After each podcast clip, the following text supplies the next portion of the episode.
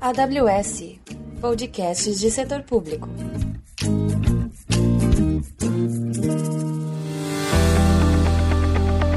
Bem-vindos à trilha de setor público da AWS Brasil. Eu sou Melissa Ravanini, arquiteta de soluções. E eu sou Bruno Silveira, também arquiteto de soluções. E nessa trilha mostraremos os desafios dos clientes de governo, educação e organizações sem fins lucrativos, que são os clientes atendidos pela área de setor público da AWS. E hoje estamos aqui com Sérgio Mafra, que é especialista em arquitetura de dados do Operador Nacional do Sistema Elétrico, ou como chamaremos daqui para frente, ONS. Sérgio, muito obrigada por estar aqui com a gente hoje. É um prazer enorme falar com você nesse podcast. Eu já te conheço há muitos anos, a gente já trabalhou juntos, mas é muito lindo ver a jornada do ONS usando computação em nuvem da AWS. Mas antes da gente falar sobre essa jornada, explica para o ouvinte qual é o papel do Operador Nacional do Sistema Elétrico. Bom, pessoal, um prazer estar aqui. Um grande abraço para você, Melissa, um grande abraço, Bruno, todo mundo do da AWS, que já é parceiro de longa data, né? Eu brinco dizendo que o ONS meio que inaugurou o processo de nuvem no Brasil, junto com outras empresas bandeirantes, né? Nós já estamos aí nessa jornada desde 2013. Então é um prazer estar aqui nesse podcast. Vamos aí contar um pouco da história do Operador Nacional do, do Sistema Elétrico. Né? Bom, basicamente o, o ONS hoje ele é um, um órgão que faz o processo, apesar de a gente estar aqui na, na comunidade de, vamos dizer assim, na verdade, da, da, no podcast do setor público, né? O INS, como a gente vai ver depois, não é uma empresa pública. Ela é uma empresa, sim, de fins, sem fins lucrativos. Mas o foco principal é a empresa privada, sem fins lucrativos, e o grande foco do INS hoje é fazer o planejamento e a operação do sistema elétrico. Hoje, a gente consegue, dado o tamanho continental do Brasil, a gente consegue transferir a energia que é gerada nos vários locais aqui do Brasil para os locais que realmente precisam, de forma que a gente consiga garantir a luz né, de todo mundo em, em situações que a gente, infelizmente, está vivendo hoje, com mais adversas, de chuvas mais escassas. Então, o ONS faz a operação, ou seja, ela fica ela vendo como é que está a geração e o consumo de energia elétrica, é, dado um cenário que a gente depois vai explicar um pouquinho, que não é, a gente chega até na, no ponto da distribuição, né? Quer dizer, a gente fala muito com o pessoal que gera e transmite a energia, mas a distribuição fica a cargo das empresas distribuidoras. E também tem todo o planejamento, né? O planejamento de como é que o sistema elétrico vai se comportar, dado os desafios de cinco anos aqui para frente. A gente planeja e depois a gente vai até mostrar como é que a gente está usando umas ferramentas de machine learning, inteligência artificial, para ajudar a gente a, a, melhorar esse processo nosso de tratar a incerteza. Né? Então, basicamente, é isso que o ONS faz. Sérgio, vamos, vamos trazer para o campo prático. Qual a missão do ONS na prática? Assim, qual o trabalho que vocês fazem? Então, se, se eu for colocar para você a missão oficial do ONS, como está escrito aqui, é garantir o suprimento de energia elétrica no país com qualidade e equilíbrio entre segurança e custo global da operação. O que, a gente traduz para você? A gente tem que, é assim, o mundo, né, hoje, a, a energia elétrica ela é um, um, item de qualidade de vida, né? Então a gente tem que olhar sempre o que, que o Brasil vai consumir de energia, daí que eu te falei que é o nosso planejamento, identificar, por exemplo, que a gente vai ter tempos mais quentes ou tempos mais frios, em função da nossa matriz energética, se a gente tem mais água, a gente tem menos água, e depois fazer realmente o processo de coordenação da geração que normalmente é feito em locais mais longínquos, né? não é assim, é mais longe do centro de carga, e a coordenação dessa chegada da energia que é transmitida por linhas de transmissão. Então a gente conversa, como eu falei, com os agentes de transmissão e de geração, de forma a gente poder gerar a energia quando ela é necessária, transmitir, se ajudar e planejar a transmissão dessa energia até o consumo e garantir que esse processo é seguro, né? A gente está usando todos os pontos efetivamente é, de segurança e tem um custo adequado, né? Porque é, cada matriz energética ela tem um valor, né? Tem um custo. Então a gente tem que fazer sempre uma primeira visão de qual é o, menor custo que a gente pode utilizar. Logicamente que isso aí enfrenta certas situações, né? Porque vou dar um exemplo, né? Hoje a matriz energética do Brasil ela tem cerca de 60% baseada em geração hidráulica, né? Que é, vem dos rios, vem dos, da chuva, né? Então essa é uma energia que ela tem um custo muito barato, né? Porque vezes essas usinas já foram depreciadas. Mas tem um lado que a gente está usando ainda muito forte, que é a energia vinda das termoelétricas. Aí sim tem um custo, porque você tem que pagar o insumo né, que você usa para gerar essa energia, seja gás, seja carvão, seja qualquer material que você vai usar para poder produzir. Então a gente faz essa conta, uma conta mesmo, para poder oferecer energia para vocês no menor custo e ao mesmo tempo com total segurança. Parece complexo. E você comentou que você precisa pensar daqui cinco anos. Só Isso. que as previsões de, de clima né, não, não são tão longas. Né? Como, é, além desse desafio né, e uma diversidade de fontes energéticas, a gente ouve muito falar da energia eólica e, e outras, às vezes até a energia da maré, né, das ondas da maré. Não temos, acho que não temos isso no Brasil ainda, existe na Europa, né, nos países é, alguns países europeus, mas é, é, uma diversidade de fontes de energia, é uma cobrança da população e da mídia por uma, uma, uma boa eficácia, não sei nem se seria esse o termo correto, de uso, né, de consumo, de, de, de planejamento da energia elétrica. Então, eu vejo que o trabalho de vocês é cheio, repleto de desafios. Lista mais alguns para gente, que eu acho isso apaixonante. Pois é, então a gente tem um grande desafio que é exatamente isso, né? Quer dizer, o Brasil tem essa facilidade de ser um país que a gente tem muita, muitos rios, né? Então, como eu te comentei aqui, a gente tem hoje cerca de 60 e poucos por cento de, da nossa matriz vem da, da geração hidráulica, né? Mas também a gente está hoje, por exemplo, é, eu, os ouvintes devem ter aí, provavelmente na sua casa, um painel solar, né? ou conhece alguém que tem, e, e vê que, que isso está tendo um movimento muito forte em relação ao uso de a gente ser, a nós mesmos ser, sermos produtores de energia. Né? Então, a gente tem esse outro lado, que são as chamadas energias renováveis, né? seja o vento, né? a geração eólica, o próprio sol, o solar, e tem a biomassa também, que a gente tem aqui no Brasil por causa da, da cana de açúcar, né, o bagaço, né, aquilo que, que não é usado, depois é usado para combustível, né, para poder processar e gerar energia elétrica. Então essas fontes renováveis elas são muito legais, né? Assim como você, diz, você disse aí, é, é, é um, é um, novo, é, vamos assim, paradigma de ser mais verde, né, de ser mais menos queima de carbono e tal. Só que isso aí para a gente na operação ela traz uma, um desafio absurdo, porque é o seguinte: quando você tem, para exemplificar, né, você tem uma usina hidrelétrica, você tem um reservatório ali, você tem uma barragem, né, a água fica ali, então você consegue ter um planejamento, você consegue saber para frente quanto que aquela água está ali, e quanto que ela vai gerar.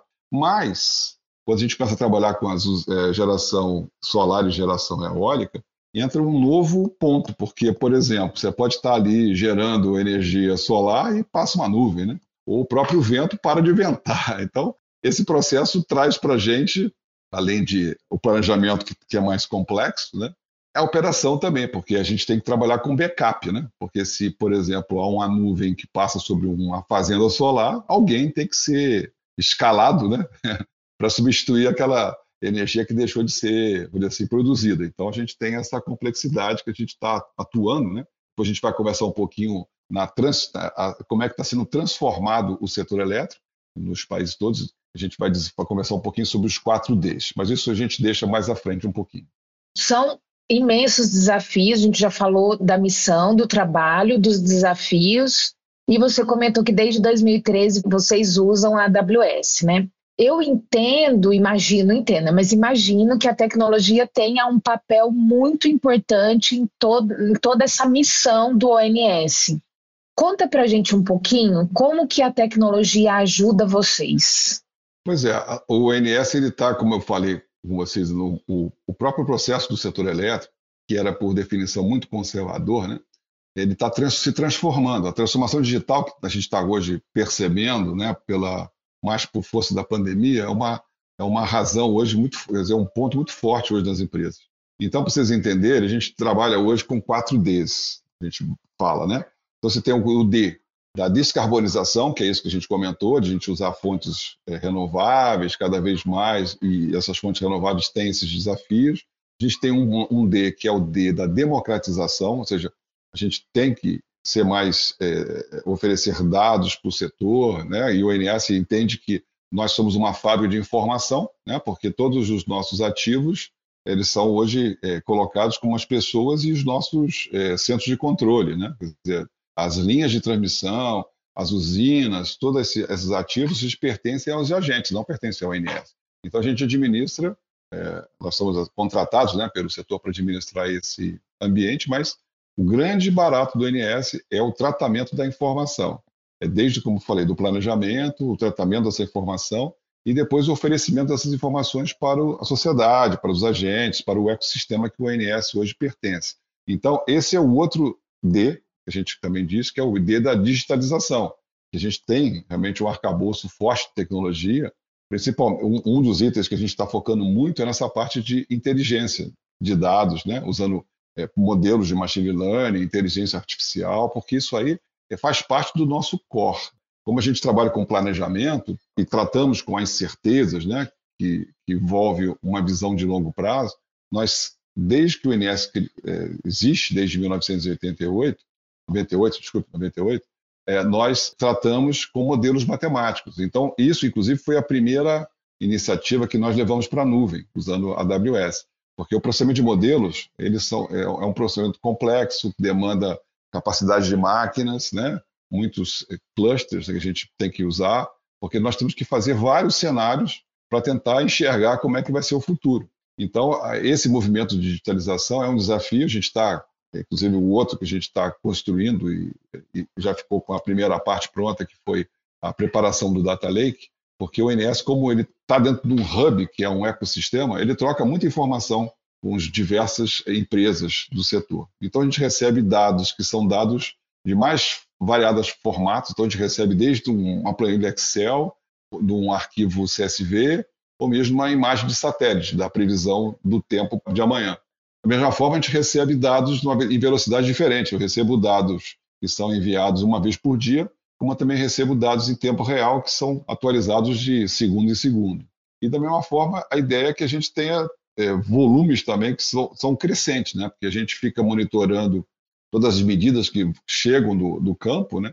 e essas medidas são armazenadas hoje em servidores nossos que são chamados de historiadores, né, que a gente vai contando toda a história que aconteceu das medidas que foram captadas, e depois esses dados são movidos, né, juntamente com outros, e vão, é, vamos dizer assim, hidratar o nosso data lake e vão ser consolidados para serem utilizados por os vários, é, várias demandas que a gente tem internamente, seja para criar modelos de machine learning, como fazer analytics, fazer análise, rodar modelos, então é, é bastante divertido lá. E como que você oferece para o usuário, né, que parte da missão de vocês é fornecer informação, fornecer o resultado desses modelos analíticos, matemáticos, de inteligência artificial e tal. Como que é essa oferta? Como que isso acontece? Então, hoje a gente está fazendo esse processo de pegar o dado, né, trazer o dado, refinar o dado, enriquecer o dado, né, deixar o dado. Porque, assim, eu vou te dar um exemplo. A gente recebe dados, por exemplo, de, de, de uma certa medida, né? A gente pega esse, a previsão de um instituto externo. Só que esse dado ele não vem preparado para as nossas necessidades que o INS precisa. Então, ele tem que passar por um processo de incorporar, por exemplo, imagina que eu recebo dados do Brasil, mas eu, eu trabalho, o INS trabalha com o conceito de subsistemas. Né? Então, a gente tem, não são aqueles sistemas geográficos que a gente usa, são sistemas um pouco diferentes. Então, eu tenho que adequar aquilo para a minha operação. Então, eu, eu vou enriquecendo esses dados todos e no final o dado está pronto para ser consumido. E, e, esse é um outro trabalho muito interessante que a gente está conduzindo, que é a democratização de acesso de dados também para dentro de casa, ou seja, é, os dados hoje eles têm que estar tá cada vez mais assim, disponíveis para acesso, né? E também tem um lado do, do, a gente até recentemente, uma coisa que a gente pode até declarar para vocês aqui, em agosto, né, a gente botou um portal de dados abertos é, de forma a permitir a democratização de acesso, ou seja, que qualquer um pode acessar esses dados, e os dados são dados hidráulicos, são dados de carga, são dados de cadastro de, de usinas, de, desculpe, de linhas de transmissão. Então, você tem uma série de informações que ainda estão sendo preparadas, ou seja, a gente está sempre renovando e adicionando mais dados, né? conforme eles vão ficando públicos, né? porque muita coisa ainda é de uso para os agentes, mas aquilo que é disponibilizado para a sociedade, a gente entende que isso a gente está fomentando um novo ecossistema, né? de forma que as, podemos ter, por exemplo, startups ou empresas que possam pegar esses dados e oferecer isso como um produto até para várias entidades aí do setor. E essa parte de inovação também é uma outra ponte forte que a gente está puxando. A gente está, além de fazendo todo esse processo né, de, de incorporação de tecnologia, o INES também está mudando o modelo de relacionamento de, com essas empresas, assim, inovadoras. Né? A gente está com um movimento dentro do lado, a gente tem, nós estamos organizados em comunidades, né? então nós temos uma comunidade de inovação que está conversando muito com startups. Então a gente tem lá uma entidade que nos ajuda a fazer essa organização de forma que a gente entenda que talvez temos, temos desafios que são mais palatáveis para serem executados por startups. Então, a gente captura esse, esse desafio, a gente coloca isso para ser alguém, uma startup que tem interesse em trabalhar com a gente. E, ao mesmo tempo, a gente está usando também uma série de, de hackathons né, específicos para dados, que são os datatons.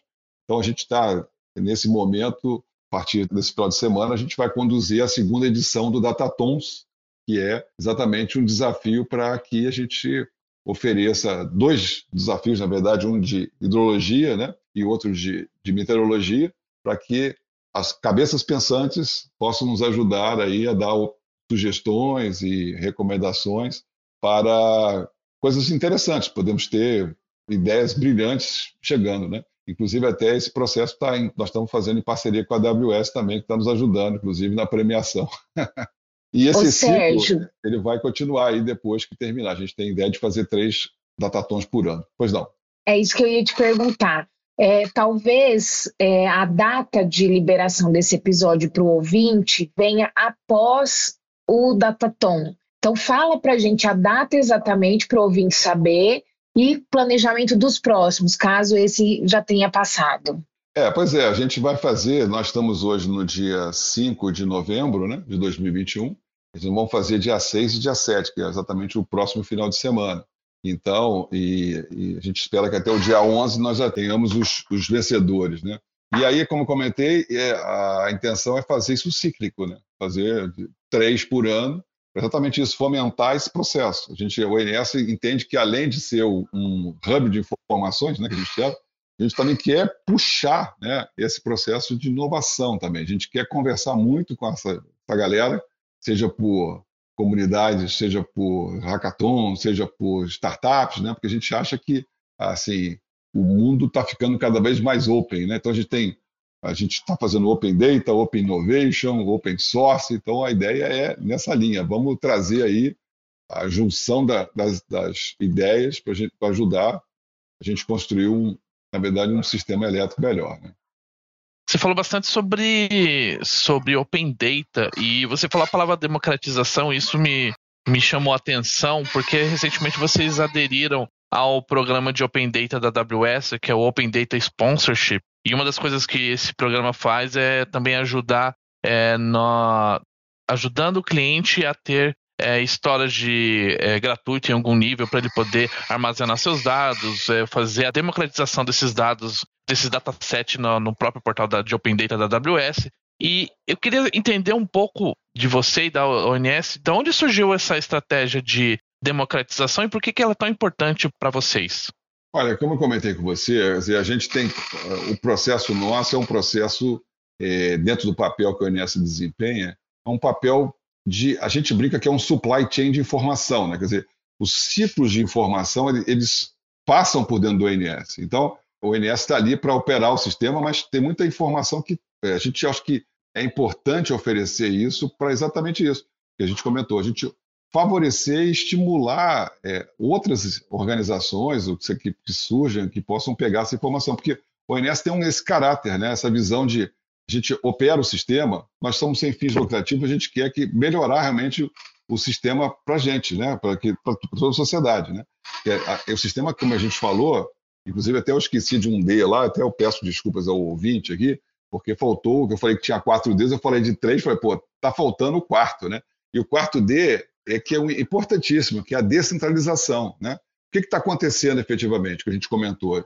A, a turma toda está aderindo a painéis solares. Né? Então, a gente tinha um modelo elétrico de fornecimento de energia né, que vinha lá da geração, né, gerava essa energia elétrica, transmitia essa energia elétrica, depois chegava na, nas cidades com a distribuição e chegava na sua casa. Hoje, com as pessoas fazendo a geração, o sentido fica inverso. Quer dizer, a pessoa passou a ser o que a gente chama de prosumidor, ele é um consumidor produtor, ele ao mesmo tempo ele produz e ao mesmo tempo consome. Né? Então, Esse é o fotovoltaico, essa... Sérgio? Oi? Esse é o fotovoltaico que o não, pessoal o... fala? Não, o fotovoltaico é assim, é a, é, a, é a, tecnologia que você faz de transformar essa a luz do sol, né, em ah. energia elétrica, né? Você pode ver que é interessante Entendi. que todas as outras formas, ou a grande maioria, é feito por rotação, né? Então você pega, por exemplo, a água passa pela turbina, roda a turbina e pelo esse movimento se gera energia elétrica. Você pega, por exemplo, um gás, queima-se o gás, esquenta uma, uma sei lá, um, vapor e o vapor roda lá uma turbina, né, alguma coisa assim, gera essa energia. O vento passa pela, pela turbina, gera. Só que o, o Sol não, né? O Sol, ele, uma questão, é, vamos dizer assim, de mágica, né? o Sol chega ali e se gera aí a energia elétrica, né? Então, quer dizer, o que acontece? Então, essa, voltando, né, essa mudança de, de sentido, né, tu traz um desafio muito grande, porque, na verdade, vai, vão aparecer nesse ecossistema outras empresas que vão de repente, mais à frente, comprar essas energias que estão sendo geradas aí pelos consumidores, né, pelos consumidores, e oferecer isso como um pacote. Então, por exemplo, chega no shopping, né, vende, ó, aqui estou comprando energia da Melissa e do Bruno, que estão gerando na casa dele, estou grupando isso aqui tudo e estou vendendo como um, um, bloco de energia. Então, essa, essa descentralização também modifica o processo todo. Então, você vê que nós estamos uma ebulição, né, da descarbonização, da, da democratização, a descentralização e e a gente tem que atender ou responder isso com a digitalização. A gente tem que incorporar tecnologias para deixar a gente preparado para esse novo modelo que está começando a aparecer aí. Então, quer dizer, a ideia é que os dados que a gente tem são ativos importantes para a gente e para a sociedade. Então, a gente quer realmente oferecer isso é, democraticamente para as empresas poderem processar e trabalhar. Imagina você, é, mais à frente, faz, com um monte de softwares na sua casa, isso aí, nos outros países tem, né? Você possa identificar, por exemplo, qual é o, um, que está consumindo mais, se é geladeira, se é o ar-condicionado, programar ele para rodar durante o, o horário que a, o custo da energia, de repente, fique mais barato. Então, você pode ter uma série de oportunidades que estão aparecendo aí à frente.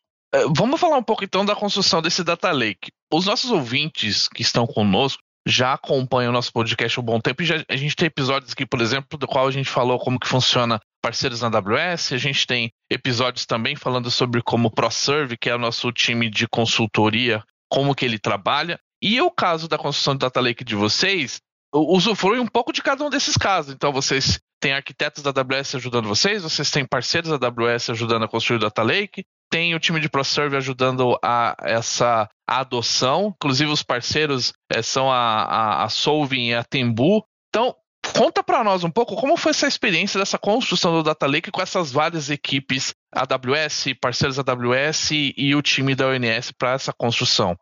Tudo começou alguns anos atrás, quando houve uma, uma definição lá da nossa TI que a gente entendia, né, que o movimento de jornada para transformação digital ela tinha que começar. E a gente entendia que o primeiro processo para fazer seria começar a mudar essa nossa forma de tratar os dados. Né? Então, a gente entendia que o, o, momento tinha que ser esse e também a gente, é, a gente tinha uma, uma, uma intenção de levar esses dados para a nuvem, porque a gente tem, como a gente já falou aqui, uma primeiro uma, um, um, volume absurdo de dados que a gente recebe, né? Depois a gente já tinha experiência em processamentos de, de modelos matemáticos com processamento massivo. Então a gente já sabia, olha, a gente vai entrar agora de cabeça em Big Data, né? Então a gente precisa efetivamente ter todo esse ambiente preparado.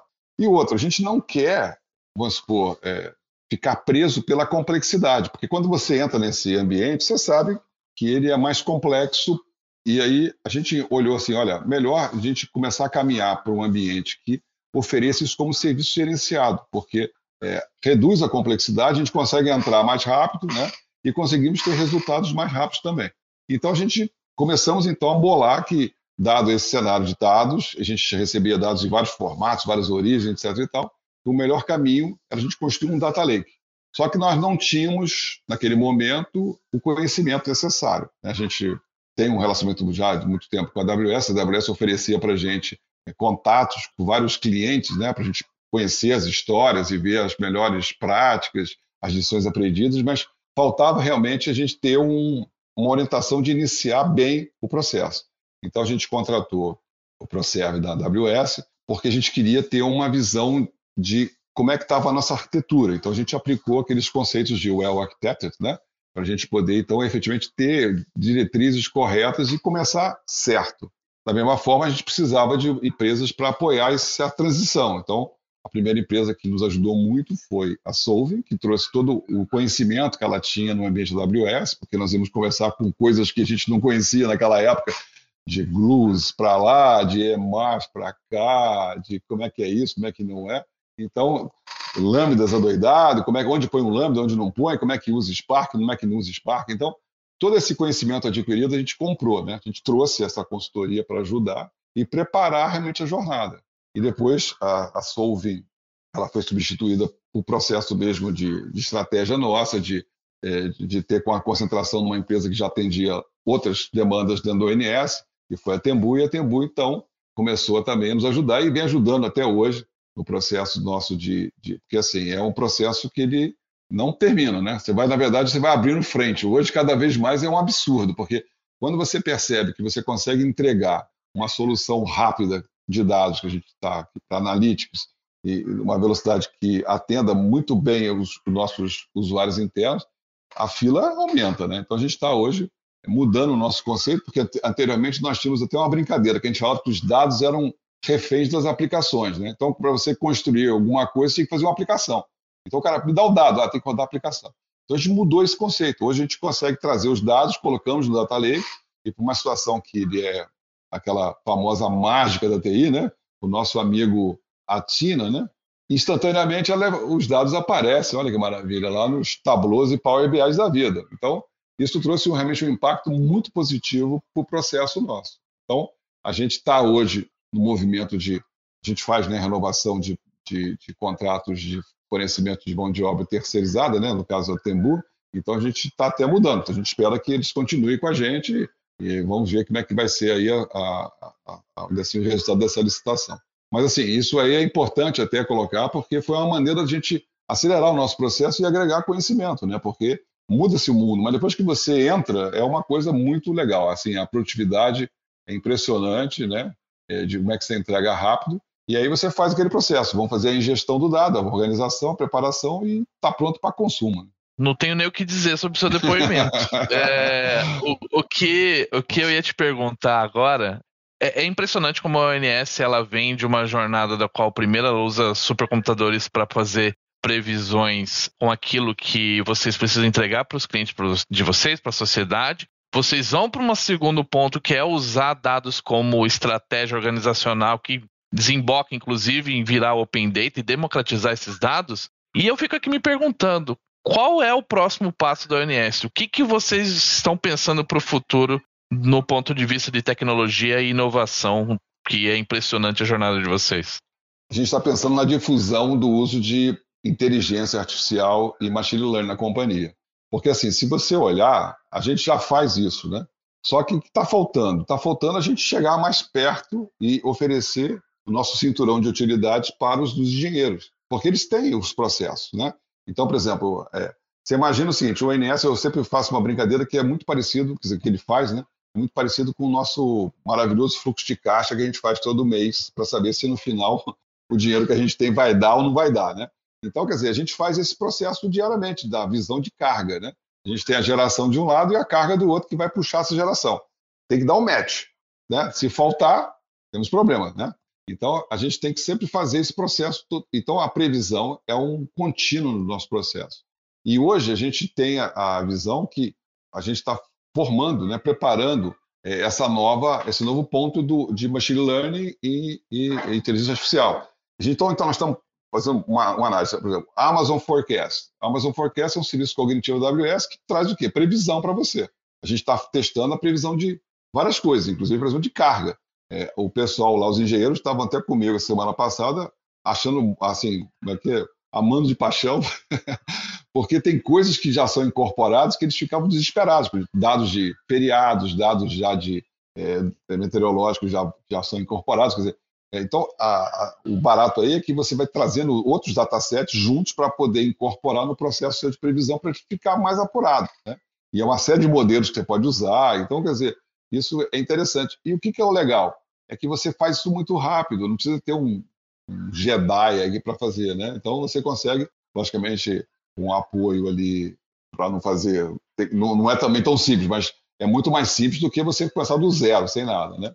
Então esse é um ponto. O outro que a gente está fazendo, a gente chama a gente tem um conceito que a gente está incorporando que é o Citizen Data Science, né? Quer dizer, o, o cientista de dados está na área, não está na TI. Então ele está lá, ele é um cara que manja de, de estatística, ele faz isso no dia a dia, mas não conhece ou não tem uma instrumentação para poder construir o que ele precisa dos modelos. Então a gente está, nós já construímos isso, inclusive, usando o SageMaker, né, para oferecer que ele chegue lá e comece a usar um Jupyter Notebook, comece a construir toda a parte de, de modelagem de dados dele lá e vai fazendo as, as rotinas utilizando aquilo para no final ele entregar um modelo e aí o modelo é provisionado para produção. Então a gente e quem está fazendo? Ele, né, o nosso apoio, lógico, é, e dentro de uma arquitetura definida a gente está discutindo. Então, são esses movimentos, é, é, realmente a gente enriquecer esses processos, né, trazer inteligência para inteligência de processo de negócio, seja por serviços cognitivos, então, tem isso que a gente comentou de botar o forecast, a gente tem uma situação de, por exemplo, toda a parte de, de voz, toda a parte de operação do ONS, né, é feito via voz. Então, os operadores dos centros nossos de controle conversam com os operadores dos centros de controle das empresas do setor elétrico. Então, a gente precisa ter um processo de identificar o que foi falado aí para deixar depois é, discutir, ajustar e, e, quando há algum, logicamente, alguma situação que precisa fazer uma avaliação, a gente precisa escutar aquelas conversas todas. Então, o que nós estamos fazendo? Nós estamos pegando essas, essa, essa, esse arquivo em voz, né? E transformando esse arquivo em texto, usando produtos da AWS também, né? Então, tem todo o ciclo de você pegar, taguear, converter, deixar isso pronto e virar um produto para você analisar. A gente até tem soluções que a gente até conversou, é bem interessante que os caras estão botando até é, formas de você avaliar a operação pela voz. Né? O que, que o cara falou, o que, que ele não falou, se ele foi cordial, se não foi cordial, se ele, se ele sei lá. Tem um monte de pontos que estão sendo, podem ser retirados dessa, dessa forma de operação que melhora o processo todo. Né? Outra, a gente está construindo, a gente tem é, são instruções de, operação, né? Quer dizer, quando o operador está lá no centro de controle, ele tem uma espécie de manual que ele tem que fazer. Isso dá um trabalho, porque é bastante grande o processo e ele é muito, muito grande assim, né, para seguir. Né? São várias ações que ele tem que tomar. Então, o que, que a gente está pensando? Por que não, no futuro, botar um Alexa lá? Né? O cara conversa com o Alexa, em vez de ficar com papel lá, né? ou a, gente, a estrutura seja uma estrutura de, de, de, manual que seja inteligente, que ele saiba, por exemplo, que ele tem um, um assistente, seja a própria Alexa ou outro, que vai ajudando ele a montar o que, que ele tem que fazer se há uma situação que ele tem lá. Porque essa parte de analytics aumentada, né, que é o termo que se usa, é uma coisa que é muito importante. Você traz o, o apoio de máquina né, para ajudar esse processo todo e, e, e ajudar o, o, a operação como um todo. Bom, Sérgio, muito obrigado pela, pelos seus depoimentos. Já estou prevendo que a gente vai conversar no próximo podcast muito em breve, pelos seus é, pelos próximos passos que você falou, que são muito interessantes. Seja sempre bem-vindo aqui com a gente. E aos nossos ouvintes, obrigado mais uma vez aí pela audiência e obrigado por ouvirem os episódios da trilha de setor público do podcast AWS Brasil. A gente se vê aí no próximo episódio. Um abraço a todos. Então, eu queria deixar um abraço para todos, agradecer a Melissa, o Bruno, o pessoal todo, e eu estou aqui à disposição, seja na, na, nas redes sociais, seja aí na, nos, nos é, grupos que a gente participa aí do, em várias comunidades. Então, Vamos trocar ideia que é muito importante. Pessoal, muito obrigado. Grande abraço para vocês.